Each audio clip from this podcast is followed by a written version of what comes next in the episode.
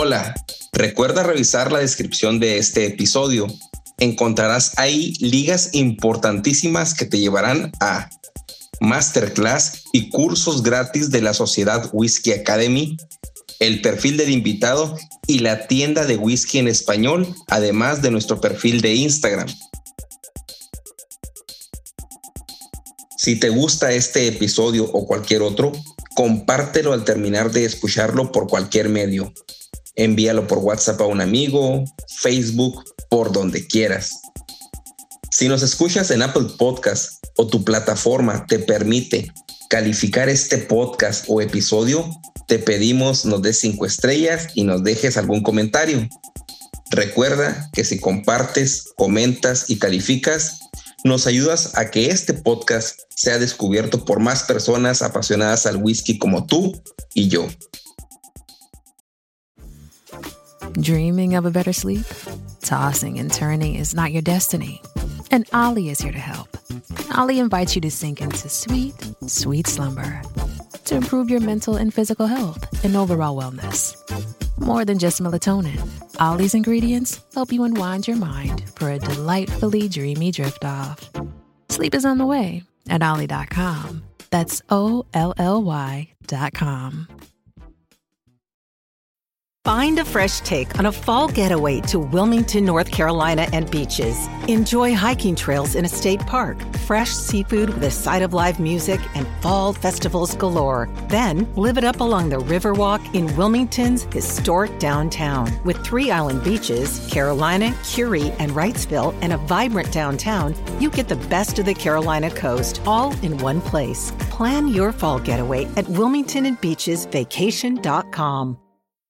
y cómo, cómo se alineaba a pues estos gustos, ¿no? Por los que estamos ahorita, que nos sentimos uh, no estancados en, en, una afición, pero sí es como que el whisky que tengo ahorita de momento en la en, en esas noches de viernes en las que ya sabes qué whisky es el que quieres ir a, a probar a tu casa, a disfrutar a tu casa. Y pues bueno, ahí es, es, lo que le estaba comentando Andrés hace ratito. Y ya me empezaba ahí a, pues a llenar de, de lo que nos De trae, datos. ¿no? Ok. ¿Se refiere al perfil que se les antojaba un, un día en específico, como que pensando que ya van a tomar ese día o, o de qué hablaban? Ah, me preguntaba sobre qué, qué whisky o qué, qué estilo, qué, sí, qué, qué, qué tipo de expresiones son las que estaba ahorita, Ah, ahorita pues siendo del mayor agrado, ¿no? Sí, Oye, sí, conectamos con si esto. es esta pregunta es porque yo no estaba, ahorita ya te estaban platicando y no sé de qué estaban hablando. Y Andrés, ¿qué, qué dices Andrés? No, te, te quería mencionar, Nahum, pues ya, ya sé que Miguel nos está acompañando con un Kilhoman casado y tú con cuál nos vas a acompañar esta noche para esta, para De esta gran charla. De inicio, un Kilhoman San Ai. Aquí lo tenemos. Es una de mis, no es porque estés aquí, pero es uno de mis whiskies ahumados de, que me sorprendieron eh, últimamente. Es cuando yo compré estos dos porque eran, estaban, tú sabes, Kilhoman, eh, la novedad, y todos lo recomendaban y yo no conocía.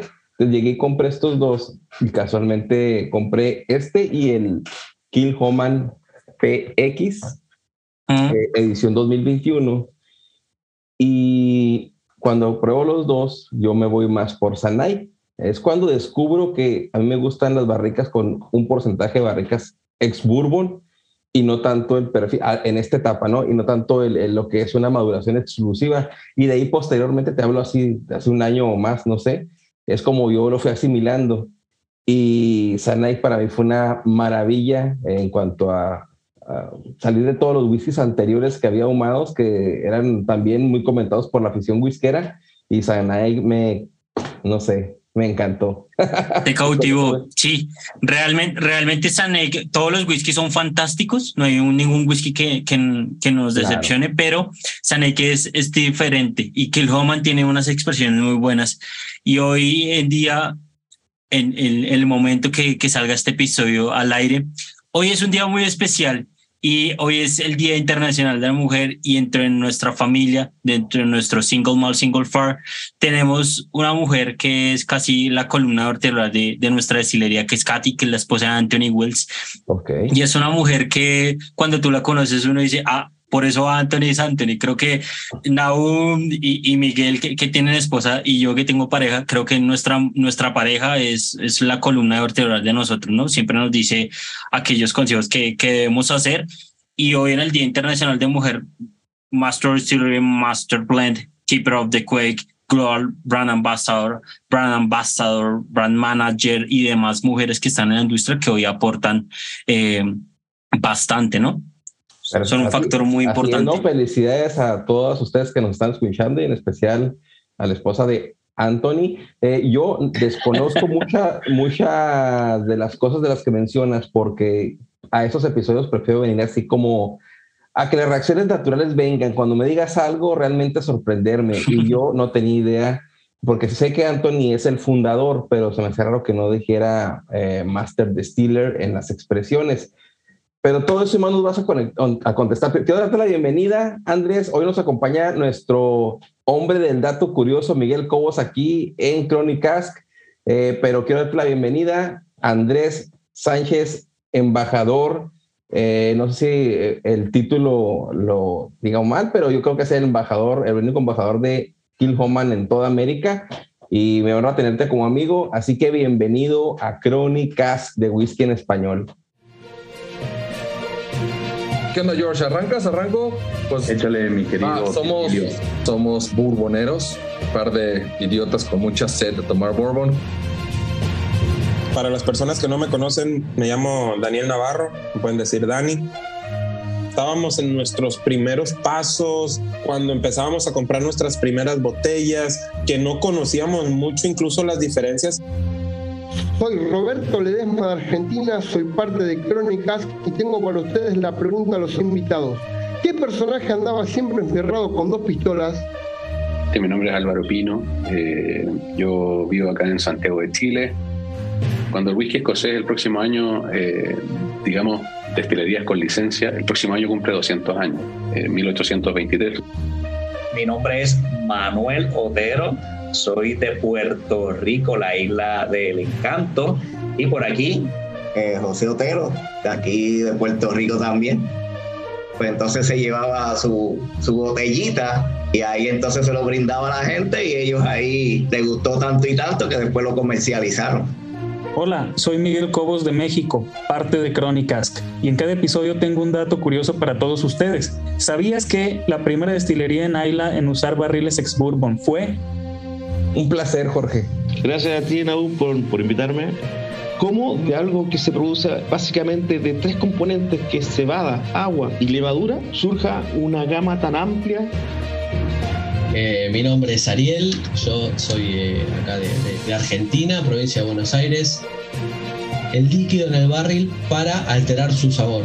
Esa práctica solo se hizo masiva en la elaboración de whisky a principios del siglo XIX.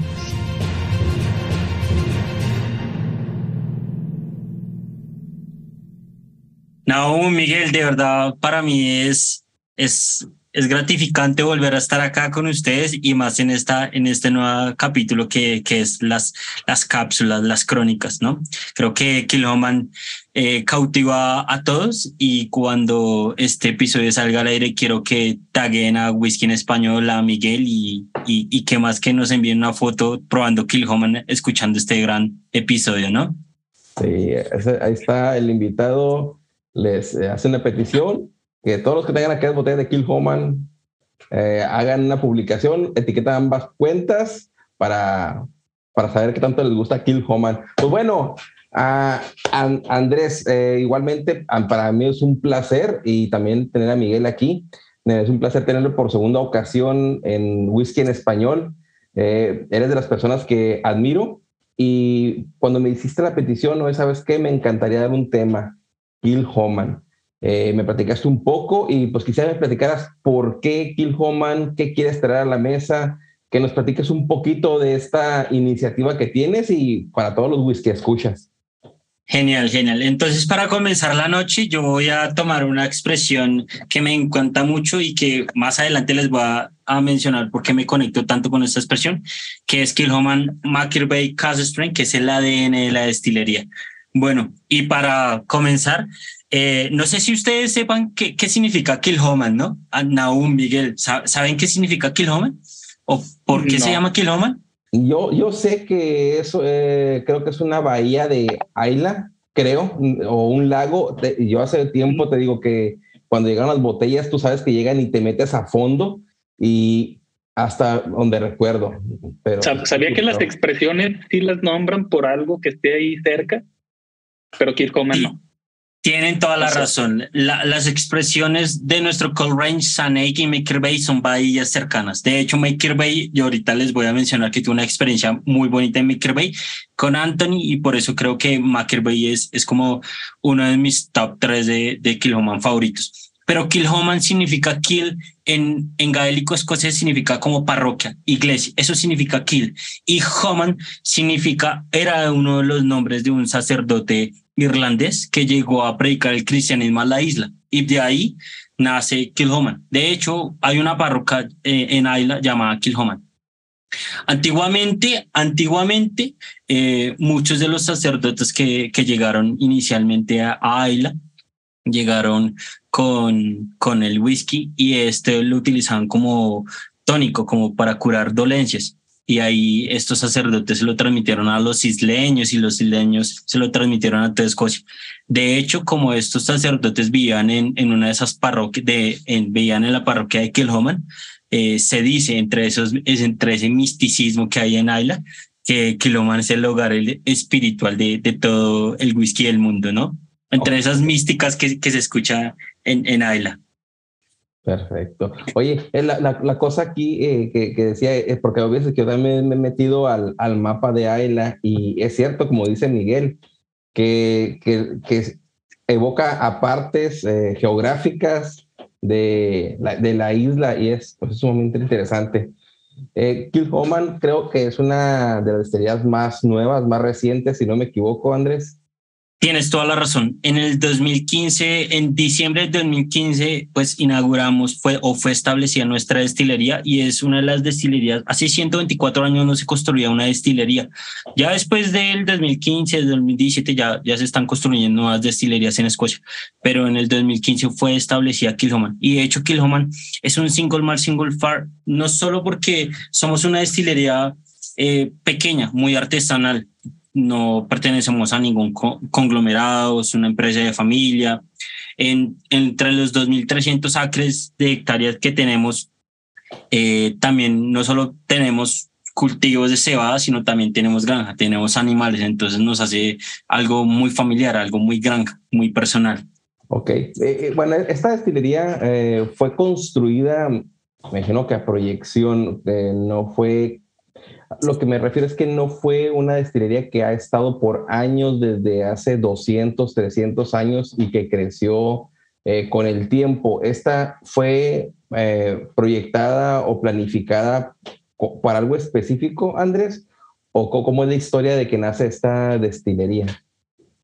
Creo que ahí me tengo que pasar a, a les voy a plasmar una imagen muy bonita y es la bahía de Bay, lo que mencionaban ahorita juntos. Y es esto. Esta viene siendo la inspiración de, de Anthony Wills para, para la creación. Bay queda a unos 200 metros eh, al lado de la destilería y cuando tuve la oportunidad de estar con Anthony Wills en, en Bay y él me comentó, me mencionó cuál fue la inspiración de, de, de la creación de Kilhoman y no solo en la tradición de, de que haya estado esta parroquia, sino eh, miren, miren esta bella imagen. Esto es Bay Si tienen una caja de Bay a la mano, yo se las voy a poner. Tenemos el whisky traslucio con un oro pálido, y eso viene simbolizando el color de la arena, ¿sí? Vean la caja, vean eh, el tono del mar, pasa de un azul oscuro a un azul clarito y el whisky es realmente McKirbey, porque tú pruebas McKirbey y cuando lo llevas a narices es esas olas, es, es, es una frescura impresionante, unas ráfagas de olas, como es, esa sensación salada, salina, ayudada. Eso es McKirbey, ese es el ADN de Kilhoman. McKirbey y Sanek, los dos son el core range más importante para la estructura, la columna vertebral para Kilhoman. Eso, eso viene siendo McKirbey. Y pues por eso se construyó la destilería. Ellos, ellos son los personajes, Anthony, Katy, James, Peter y, y George, que son papá, madre y hijos. Wow. Oye, eh, yo lo que yo recuerdo, yo, yo sigo Kilboman en Instagram y una gran cantidad de, de publicaciones de cómo se hace. O sea, realmente yo veo que no, que hay procesos en cuanto están ahí en los barricas, muestran, hablan, incluso en Navidad me acuerdo que estaban eh, para, para diciembre en, el embotellamiento lanzando cajas. Eh, realmente está, está, muy, está muy padre porque, bueno, tampoco no sé qué tanto no nos digan. No, yo sé, yo sé de primera mano que es una empresa totalmente transparente y, y muestran pues sus instalaciones tal cual pero no sé, este, bueno, se me hace interesante lo que veo en, Instagram, que ponen muchas publicaciones, no he interactuado con nadie de Kilhoman por medio de Instagram, eh, pero que muestra esta comunicación. Eh. Mira que, mira que todo es muy transparente, todo es muy transparente y, y hoy en día Anthony y todos los empleados, tanto como Visit Center, Brand Manager y hasta el gerente general que es Robin, están muy en contacto con, con las personas. De hecho, tú escribes y de, de pura casualidad puede que te conteste Anthony o Catherine o Robin, ¿sí? Pero mira, comencemos por qué, por qué Kiloman es tan único eh, en Isla, ¿no? De los 2.300 acres que tenemos, en la mitad de los acres cultivamos concerto, que es nuestra cebada primordial, principal. Y en la otra mitad tenemos cebadas experimentales. ¿A qué me refiero con esto?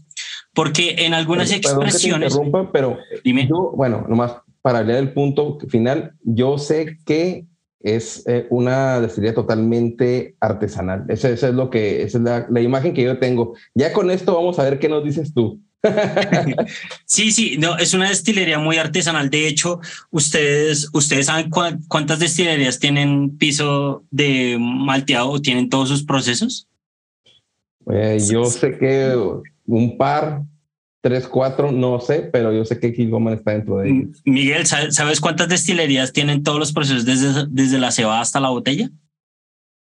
Solo me viene a la mente ahorita una más que, que he escuchado que sí ponen así todo eso. Ahorita a la mente solo me viene una más. No, no, Bien, mira, son, son, unas destilerías muy top. Creo que ustedes las han consumido, las personas que nos están oyendo. Skillhoman, Springbank, Balvening, Bowmore, Benriac, Lafroy, Highland Park y hoy en día Arnamurcan. Solo ellas tienen el proceso neto desde la cebada hasta la botella. Y que estén en el proceso neto desde la cebada hasta la botella es controlar es controlar cada, cada detalle. Cada detalle nos hace un factor de diferencia impresionante. Entonces, en los 2.300 acres que hoy tenemos cultivados de cebada, tenemos cebada concerto, que es nuestra cebada principal. Y en la mitad de esos 2.300 acres tenemos cebas experimentales.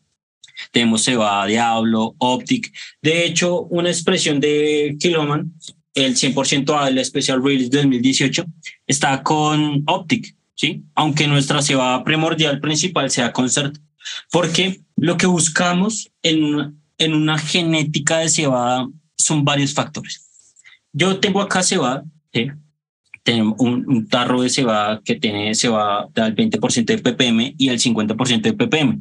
Pero, Naum, Miguel, ¿ustedes qué creen que buscamos para que esta cebada sea óptica o que la consideremos óptica para nuestro whisky? ¿Qué piensan ustedes? Oye, bueno, primero Miguel.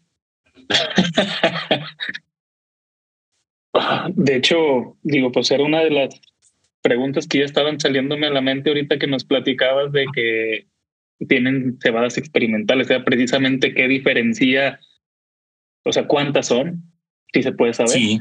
Y, y si podemos como que ir eh, adelantando un poquito qué, qué efecto es el que pudiéramos esperar, porque si te soy sincero, hablando de cebada y efecto en whisky, yo solo me recuerdo, o sea, los single, single pot stills que sabemos que es sin maltear, pero ya en single Sí. malt, turbada, no turbada. Yo creo que de ahí no, no, no, pasa. Hay, hay, hay varias. No, no te preocupes. Mira, realmente buscamos muchos factores y hoy en día lo que estamos tratando de, de reemplazar a Concerto, porque es una cebada muy costosa, ¿sí? Y esto viene siendo, el hacer whisky es un factor económico, ¿sí?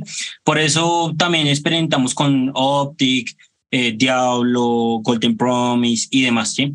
Pero, ¿qué buscamos para que una cebada sea óptima para nosotros? Buscamos varios factores y yo creo que ustedes los, cuando, cuando se los mencione van a decir, ah, sí, mira, buscamos el rendimiento de alcohol por hectárea. Hoy en día una tonelada para nosotros de que se va a concerto nos, nos, nos da un rendimiento de alcohol de 400 litros.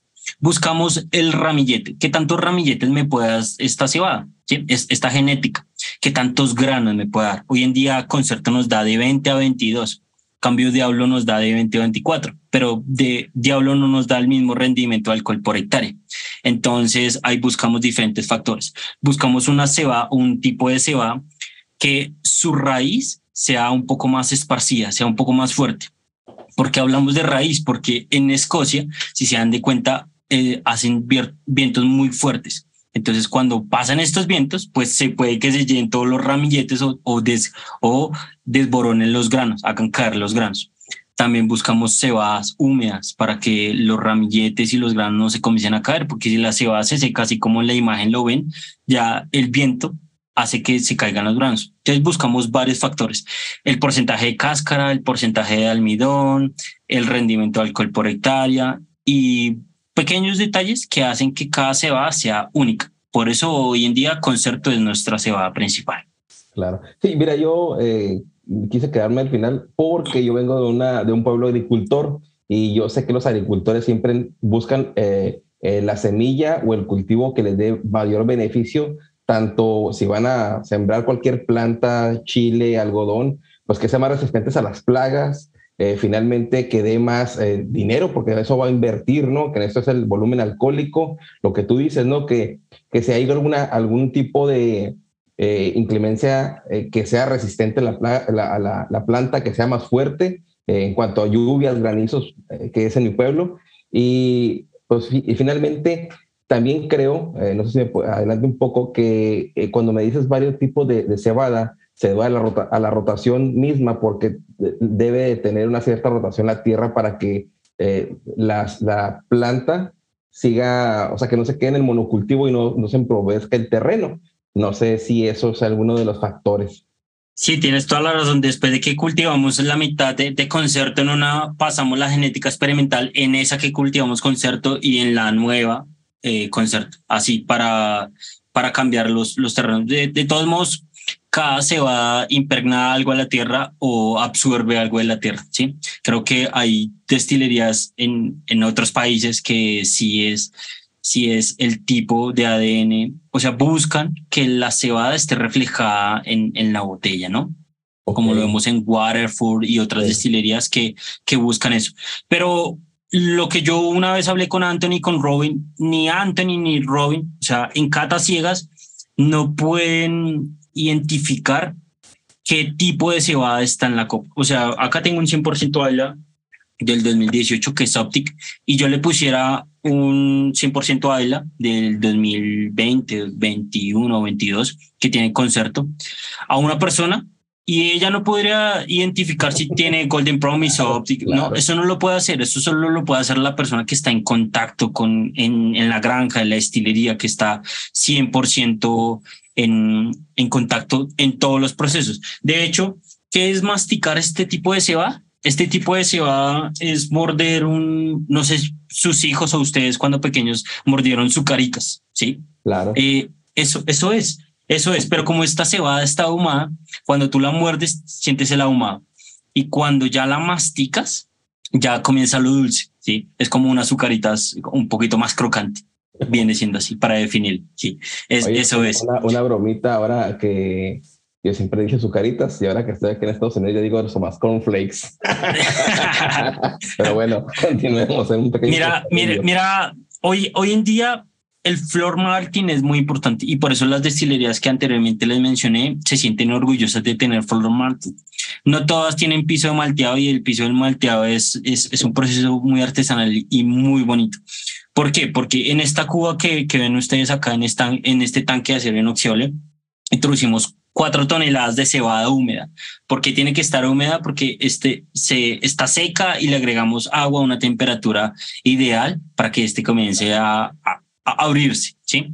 Estas cuatro toneladas las esparcimos en todo nuestro cuarto, nuestro, nuestro flor mal, y ahí lo esparcimos en una capa delgada, lo más delgada que podamos. ¿sí? Estas cuatro toneladas más o menos son como unos 25 carritos de, de estos. ¿sí? que, ven, que se esparcen en diferentes tumulticos. ¿sí?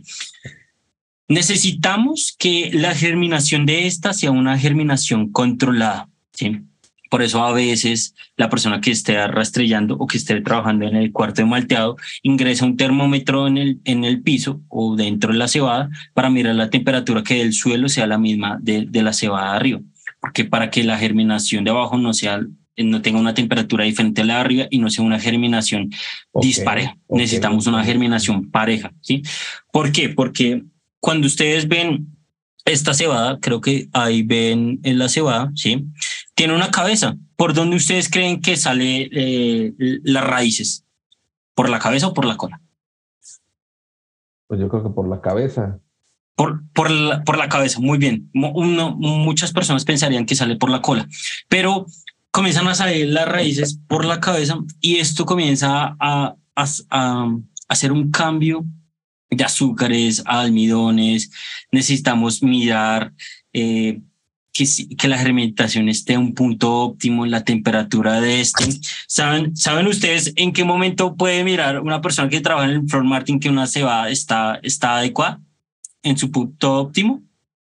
Miren, ah. mordemos un, un pedacito de cebada, lo abrimos por la mitad y cuando está en su punto óptimo, raya, marca, marca como, como tiza. No, este, esa, esa estaba. Lo que está haciendo Andrés ahorita es morder un pequeño grano de cebada y está raspando la caja de Kilpoman. Y sí, se ve como cuando no te pones crema en los brazos y se te quedan las uñas marcadas.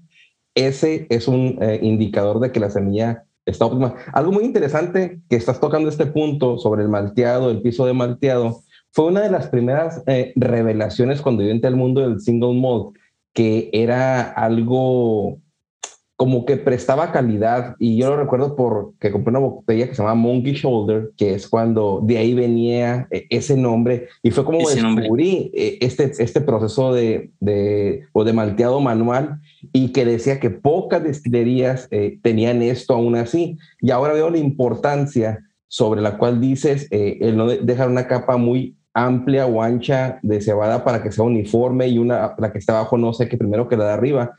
Y aquí veo la importancia de por qué quieren tener ellos el proceso dentro, eh, in-house, ¿no? Dentro de, dentro de su destilería y él no compra, porque toda la mayoría de destilerías compran esta cebada, la traen eh, desde otras partes y únicamente lo que hacen es el siguiente proceso, ¿no? Que el macerado y luego ya viene el destilado. pero, pero, pero mira que, pero mira que tienes toda la razón, pero casi de la producción anual que nosotros tenemos de cebada, solo producimos casi como el 20 y el 30% de cebada y el resto por ciento de cebada nos toca comprársela por tele porque no nos da, no nos da la, la capacidad de, de cebada.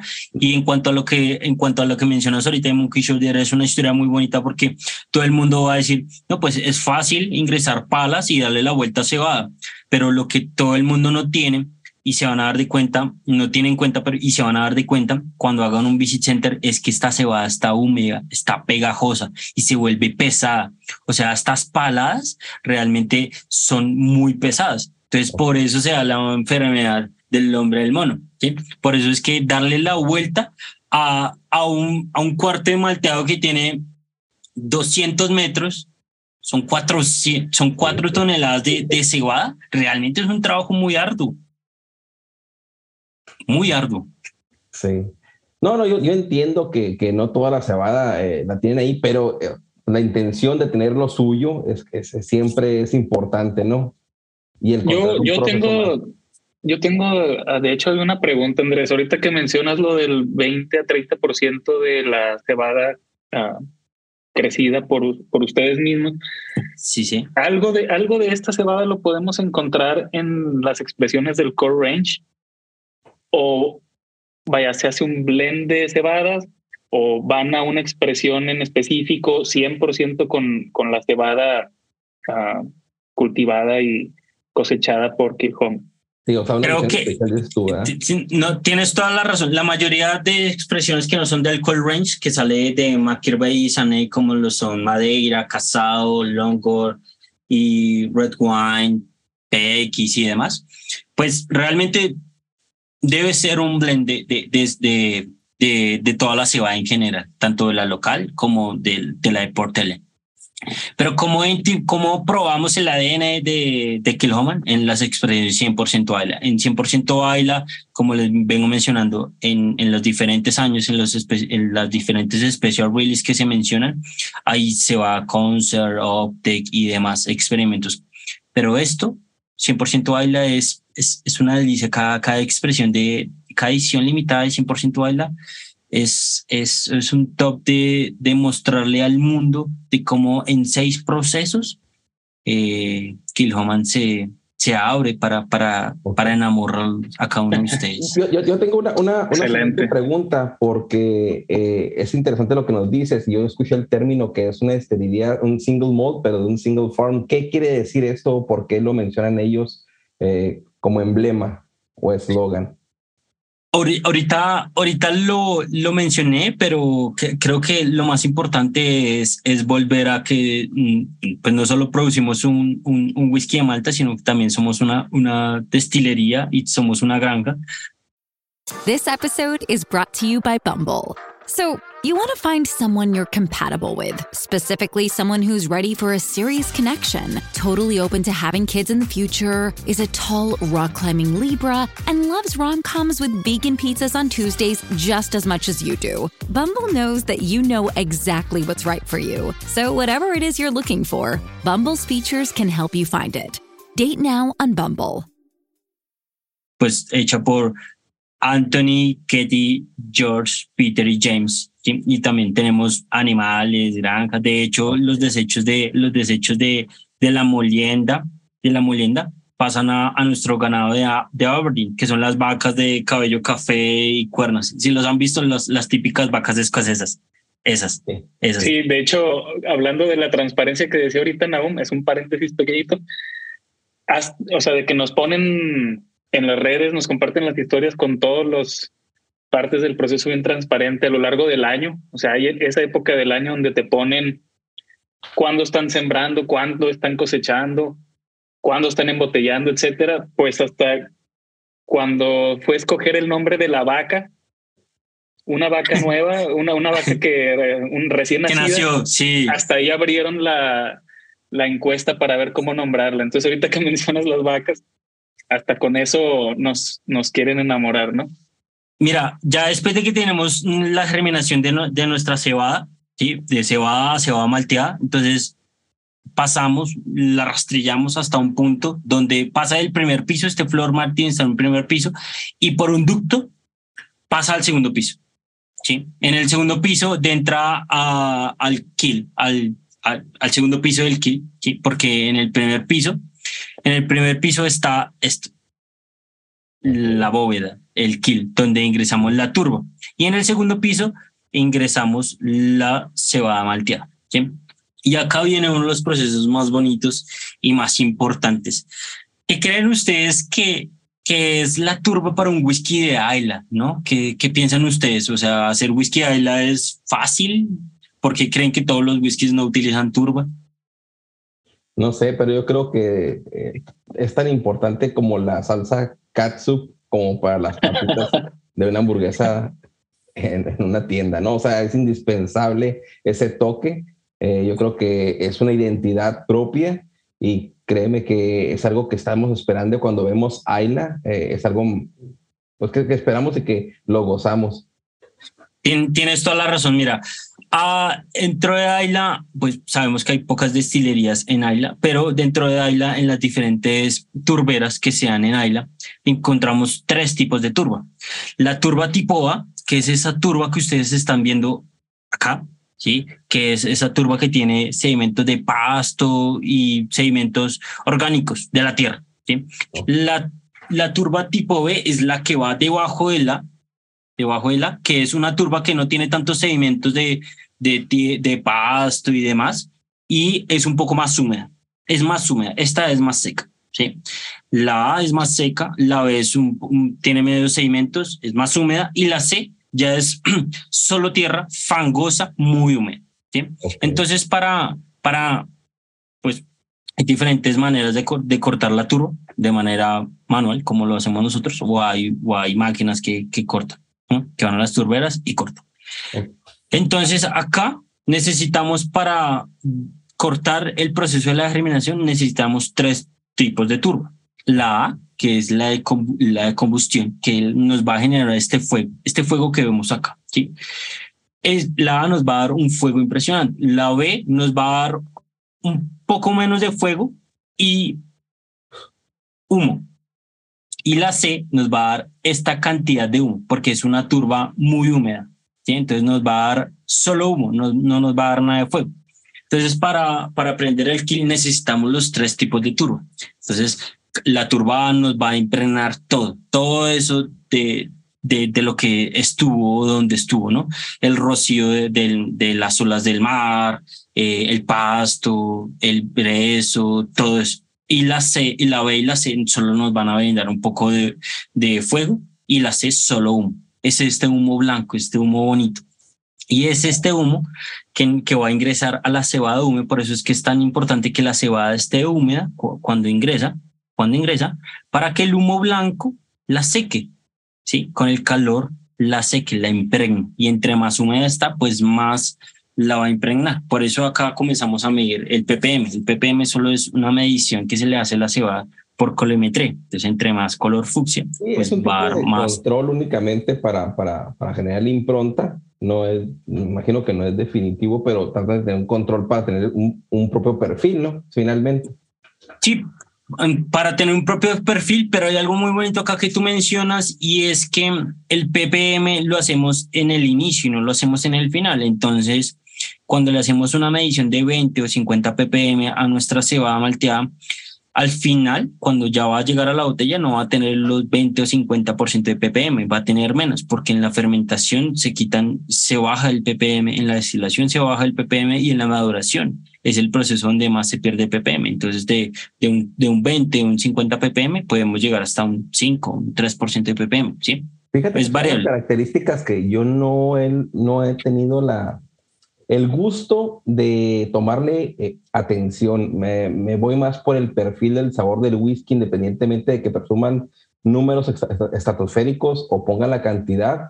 Eh, yo sé de Anok que también tiene sus expresiones uh, que son muy particulares, pero aún así, eh, para mí es teoría, probablemente malamente, para otras personas dirán, oye, qué descabellado lo que estás diciendo, es realmente importante, pero yo cuando probé Sanai que, y me quedé fascinado con su proporción de humo, porque yo estaba encantado con otras eh, destilerías como Arbe, como Lafroy, como, bueno, otros tantos, eh, que, pero me gustó demasiado. Yo no, o sea, malamente te digo, no estoy informado de cuántos ppm tomo, pero no, no me interesa por el momento saber, no estoy en la etapa esa. Probablemente en un futuro esté obsesionado con el número, pero eh, creo más el, descubrir el whisky es para mí lo más importante que fijarme en una especificación o molestarme porque no está. Ahorita descubrí en la botella de San Nike antes de que empezaban ese live y te dije, oye, estaba viendo que abrir la caja y te dice que tú pones tu teléfono, tiene un código QR o QR y mm. lo pegas eh, con una tecnología que se llama NFC, la pegas atrás de la botella y tiene un sensor donde automáticamente tu teléfono te dispara la página de, de, de, de la destilería. Se me hizo muy novedoso eso, muy, muy padre. Pero ahí está, ¿no? El que ellos también nos quieren dar la información de, de qué está hecho su producto eh, y la intención es buena. Ya otra cosa es que me acerque a, a ella, pero a, a mirar el, a mirar el, el, nivel de ppm. Sí, yo creo que Naum y, y Miguel tienen una botella de, de Kilhoman o las personas que estén escuchando este, este episodio Y no sé si se fijan que hay un símbolo en la tapa de madera de Kilhoman o un símbolo en una placa dorada. Y esto es un es, es un triskelion, es un símbolo antiguo eh, que tiene muchos significados diferentes, pero para nosotros no hay un, un significado, simplemente es algo, es, es, una imagen especial, ¿sí? simplemente nos gusta. ¿Sí? Algunas personas dicen que puede ser el pasado, el presente y el futuro, porque si se dan de cuenta tiene como tres circulitos o termina en tres partes, ¿no? Puede, algunas personas dicen que puede ser el pasado, el presente y el futuro, o algunas personas pueden, dicen en, en, en, eso, en ese misticismo escocés que significa hacer alusión a la cebada, agua y leudoro, que son las materias primas principales de, de, del whisky. Pero para nosotros es una imagen muy bonita que no tiene un significado. ¿sí? Eso es. Para lo, que, no saben qué es, es uh, algo como el Sharingan. Sharingan, pocos entenderán qué es Sharingan. yo, yo sí entendí.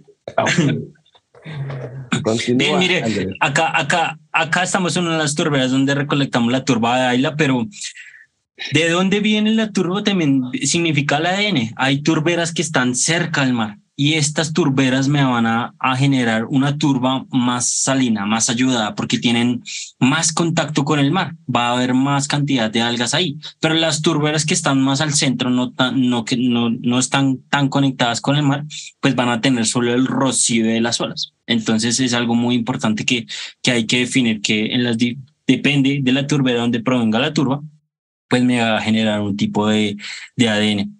También es importante mencionar que en el kill, en el, en el primer piso está la turba, en el segundo está mi cebada que está malteada y necesito con el calor de la turba cortar este proceso, pero este proceso no es solo darle humo a la cebada, sino también tener un humo controlado. ¿sí? Entonces también dan, estar dándole la vuelta porque la cebada de abajo no puede tener mayor cantidad de humo y la de arriba sencillamente no. Entonces hay que darle una rotación pareja para que toda tenga la misma cantidad de humo. Eh, ah, más o menos es eso, más o menos es esto. Se, ve así de bonito, se controla mucho, mucho, mucho el ppm.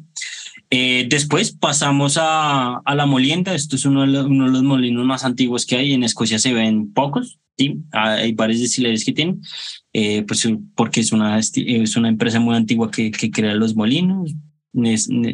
se crea un grist.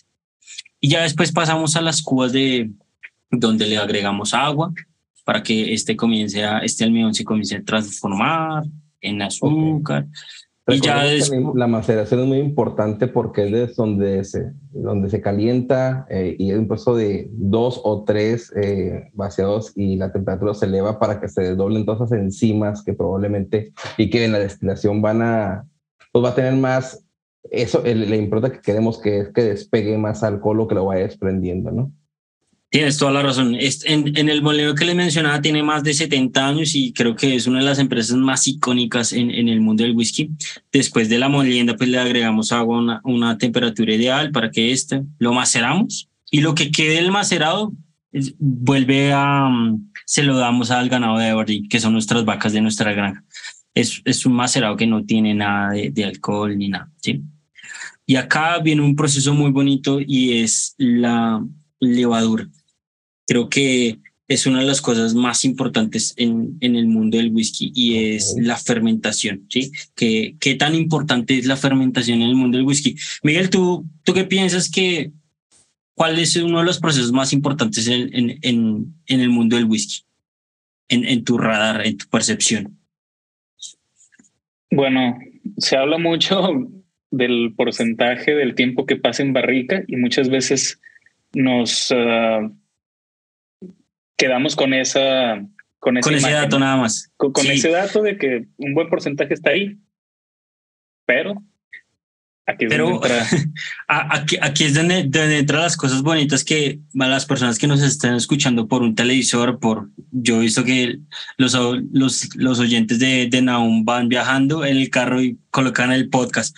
Pero, ¿qué es la fermentación para, para el mundo del whisky? Miren, la levadura viene a ser un proceso muy bonito que es transformar el, el azúcar en alcohol. Pero no cualquier tipo de levadura me sirve para todas las destilerías o para todos los, todas las genéticas o para todos los procesos.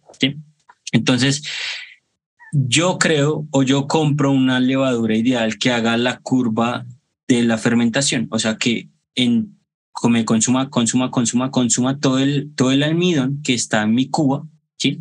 Y cuando ya consuma todo el, el almidón, que lo haya transformado en alcohol, muera, ¿sí? Hay diferentes tipos de levaduras en esta y hay levaduras que cuando hacen la curva, mueren en la mitad de la curva, solo se comen la mitad del almidón y mueren. Y esto me va a generar pues una pérdida porque no me transformó todo el almidón que yo necesitaba en alcohol y pues esto me va a generar una, un sabor indeseado. Por eso muchas, muchas destilerías tienen fermentaciones de 40, 50, 160, 180, perdón, 180 no, sino 135. Y hoy nosotros tenemos una fermentación de 85 horas. ¿sí? Lo importante es acá qué tipo de cuba, si es de acero inoxidable, si es de madera, nos va a generar unos sabores, unos esteres aromáticos. ¿sí? pero la levadura sí es un factor muy importante para, para la transformación de, de almidón a alcohol. Es, es dime, dime, cuéntame. importantes eh, que yo sé, porque muchos juegan hasta varios días con este proceso y tratan y presumen las horas que tienen y todo este tipo de cosas, eh, pero cada quien, pues cada quien sabe lo que quiere hacer, ¿no? Y para uno no será necesario tenerlas cuatro meses en fermentación, para uno será necesariamente uno o dos días o unas cuantas horas, pero yo creo que ese secreto, no, no secreto, pero esta particularidad es muy propia de cada destilería para que pueda aprovechar o dar el espíritu que quiere. Es lo que pienso yo. Sí, sí, tienes toda la razón. El estilo de, nosotros comienza a crecer desde la cebada, pero en este, en este, en estas 85 horas tenemos unos esteres aromáticos muy complejos, una acumulación de ácidos lácticos que producen notas cremosas o como mantecosas que particularmente se convierten en afrutado. Si mi cuore es claro o oscuro, ¿no? Eh, esto también es algo Mm, vital, vital. La fermentación es algo vital. Muchas, muchas personas no le prestan atención a la fermentación, sino solo a la destilación de la maduración. Pero mi fermentado, mi work, la calidad de mi work, tiene que, tiene que ser un, fermentado de, una, de unos esteres aromáticos muy complejos, muy complejos. ya después, dime, dime, cuéntame. No, no, no. Te iba a decir que eh, eh, todo esto es, es, genial. No estamos viendo el proceso tal cual, pero tengo a un buen amigo eh, desde Uruguay que tiene una pregunta para, Para, para, todos nosotros y quiero pues, darle la bienvenida y que nos, que nos hagan una pregunta. ¿Qué te parece? ¿Listo? Sí, sí, dale. Bienvenido. Perfecto. Adelante. Whisky Escuchas, ¿están listos para la pregunta del episodio? Amigos escuchas de Crónicas y Whisky en Español, les saluda Alfredo Poggi, un apasionado de este maravilloso mundo del whisky desde Uruguay, segundo país consumidor de whisky per cápita en el mundo. Les voy a dejar una pregunta para este episodio. ¿Cuántas destilerías activas hay actualmente en la región de Isla, en Escocia? ¿Y cuál de ellas es la más antigua? Bien, ahí está Alfredo desde Uruguay. Muchas gracias, Alfredo, por la pregunta para el invitado y para los whisky escuchas. A ver, este, Andrés Miguel, ¿qué dices? Ya, ya, pues actualmente hay varias destilerías. Hoy, hoy, hoy en día son nueve, ¿sí? Selhoman, Bomor, Arbeck, Lagavulin, Bruce Colila, Lafroy, Bunahaven y Porosgay. Pero cuando yo fui, ya estaba, ya estaba en proceso casi en un 50-60% por tele. Y si me tomo en la pregunta que, que, que, tu compañero nos hizo, para mí, para mí, la más icónica sería por tele. Por tele, porque ya eh, 2023 ya está, ya sale su, su producto hacia el mercado. Amigos, tenemos al invitado que ha contestado más certeramente. es increíble la calidad de invitado que tenemos y te doy las gracias porque eh, para nosotros es, un orgullo tener una persona que, que, nos platique tan a detalle los procesos de una destilería, eh, que nos platique perfectamente para todos nosotros. Eh, y esta pregunta la respondiste, yo creo que estás equivocado, pero vamos a ver qué nos dice Alfredo. Meramente sarcamo, a ver qué. Actualmente hay nueve destilerías activas en la región de Isla. En orden alfabético son las siguientes. Arben, Arnahoe, Bowmore, Rupladik, Bunahavan, Colila, Ilhoman, Lagavulin y La Frau. La más antigua de ellas es la destilería Bowmore, la cual comenzó a funcionar en el año 1779. Un abrazo grande desde Uruguay y a seguir escuchando el episodio de Crónicas y Whisky en Español. Sí, tiene, tiene toda la razón. Pues me, me basé en lo visto, en lo Claro, visto. claro. Pero bueno, cuando Portelen de, de, a- de al lanzamiento su whisky, creo que muchas personas están anhelando Portelen a nivel global, ¿no? Porque es esta destilería icónica. Para nadie, para nadie es un secreto que es una destilería muy importante para todas las destilerías, para pues, en su en su producción de cebada a nivel global. Eh, oye, Miguel, eh, ¿qué tal te pareció casado? ¿Qué tal te pareció casado? Es una expresión muy bonita, ¿sabías? Sí, y lo puedo certificar. Ah, mira, yo esta, esta botella la compré hace pues una semana y media, un par de semanas, y estaba entre esta y Madeira Cask, que era de release de 2022, esta también es de 2022, y ya había visto la de Madeira por ahí, entonces dije, bueno, es más probable que me la vuelva a encontrar, y esta de casado no la había visto, dice que se terminó, vamos a decirlo así, o más bien se maridó un whisky que fue madurado principalmente en barricas de ex-bourbon en vats de vino tinto portugués. Entonces, vino tinto no, no lo ves mucho. Eh, bueno, ya lo ves más reciente. Eh, recientemente ya te encuentras más, más finishes así, pero pues casado, jamás he probado un vino casado. No sé cómo sea eso. Pues. Y sí, dime, dime. No, pues es que esa expresión que tienes ahí, sabes que no pertenece a nuestro cold range y es una edición limitada. Solo se producen 12.900 botellas para el mundo y cuando se refiere a casado, casado significa matrimonio en portugués. Y cuando nos referimos a matrimonio en portugués, es el matrimonio que hace Anthony Wills y nuestro equipo. Tenemos siete Ok. warehouse hoy actualmente y estamos en construcción del octavo, pero casi el 80% de, la, de las barricas que tenemos en nuestro warehouse son de barricas de bourbon, el 10% en barricas de Jerez y el 10%, y el 10 en barricas experimentales, mezcal, ron, soter, calvados y demás, pero Jiménez, oloroso y demás, ¿sí? Pero este matrimonio que se hace acá son solo 38 barricas de, de, de roble americano ex ¿sí? Que se maduraron seis años y después de que estas solo 38 barricas se maduraron seis años, se pasa todo este líquido a dos cubas, a dos cubas que antes tuvieron vino tinto de portugués. Entonces estas cubas de 6 mil litros cada una, una de 6 mil y otra de 6 mil, tienen dos carbonizados diferentes, uno carbonizado medio y otro carbonizado ligero, ¿sí? Y después de que pasan un finish, un cierto tiempo, cuando Anthony Will ya de óptimo el líquido, lo saca y lo embotella. Pero que nos va a entregar este whisky, tenemos la maduración de barricas de bourbon, que es toda la vainilla, el coco, pues es un whisky Isla, es, es un toque salino. Y cuando lo pasamos a estas cubas de, de vino de portugués, sí, tenemos dos tipos de carbonizado y el carbonizado medio y ligero nos, nos entregan como esas notas de, de frutos secos, pasas como torta Navidad que ya está a punto de, de quemarse, pero no se quema. Eso es el vino de, de- que, que nos entrega Ya. la barrica. Oh, wow. Y es- Digo, aprendí ya para empezar que es casado. No es un vino casado, es el marriage.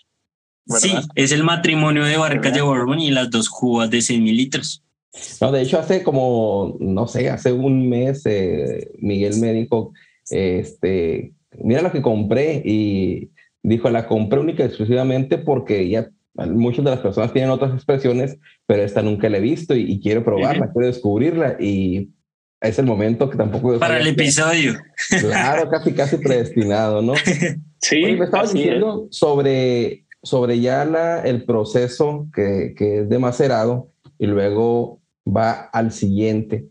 Eh, ¿qué, ¿qué, diferencias existen en Kilhoman eh, o qué es lo rescatable de este proceso, por ejemplo, de la maceración eh, antes de la destilación? ¿Qué es lo que saca diferente ellos? Creo que entre la maceración y la fermentación hay, hay varios factores, pues en, en de, después de la molienda necesitamos identificar si, si lo que cultivamos, creo que, creo que eso fue una de las paradas que, que más me tomó mi tiempo, y es que en la molienda se mira, se hace una parada minuciosa, se muele la cebada y se mira qué tanto tipo de, qué, qué tanta cáscara, qué tanto porcentaje de cáscara me botó mi cebada, qué tanto porcentaje de sémula y de flor me botó mi cebada. Entonces, es un proceso muy detallado y muy minucioso que no todas las destilerías tienen, pues las que hacen esto. El controlar el agua para que, e, es, para que el almidón se... Y el proceso de horas que mencionamos hace poco es realmente importante Sí, el, de la fermentación sí es muy importante. El de la fermentación sí es muy importante. Las 85 horas que hoy en día tenemos para la fermentación de Kiloman es muy importante porque hay otras destilerías que tienen una, una, fermentación más corta o más larga, pero lo importante acá es la curva de la fermentación. Que mi levadura, que mi tipo de, mi genética de mi levadura haga la curva de la fermentación y me consuma todo el almidón y me lo transforme en alcohol. Es, básicamente es eso. Y después de, y después de la fermentación viene el, uno de los procesos más importantes para todos, que es la, la destilación, y son los wash steel y los spirit steel que hoy tenemos, los wash steel que no tenemos wash steel de 3.200 litros, que le reparten a, a spirit steel de 2.000 litros. Hoy en día estamos produciendo 590.000 litros de new make de alcohol. Eso es, eso es un dato que para muchas destilerías no es grande, pero para nosotros sí es mucho, porque somos una destilería pequeña, artesanal. Hay otras destilerías que producen miles de millones. No, pero mega, que, que, tienen siete almacenes o bodegas, ¿no? Siete warehouse que y estamos construyendo el octavo. En inglés, y ya va el, el, el, octavo, ¿no? O sea, es señal de que a lo mejor con esos, que tú dices, a lo mejor son pequeños para otros, pero está en crecimiento y eso es importante porque eh, pues no ha parado la producción, que eso, es el reflejo de, la, de, que está construyendo más almacenes. No es necesariamente que no haya ventas, porque yo veo, sinceramente, en eh, los grupos que tenemos de, eh, de whisky, al menos en español, y en el Instagram, y muchísimas botellas de Kill Homan, varios aficionados las tienen, y para muestra de un botón las tenemos nosotros, y no necesariamente por este episodio, sino que de hace años.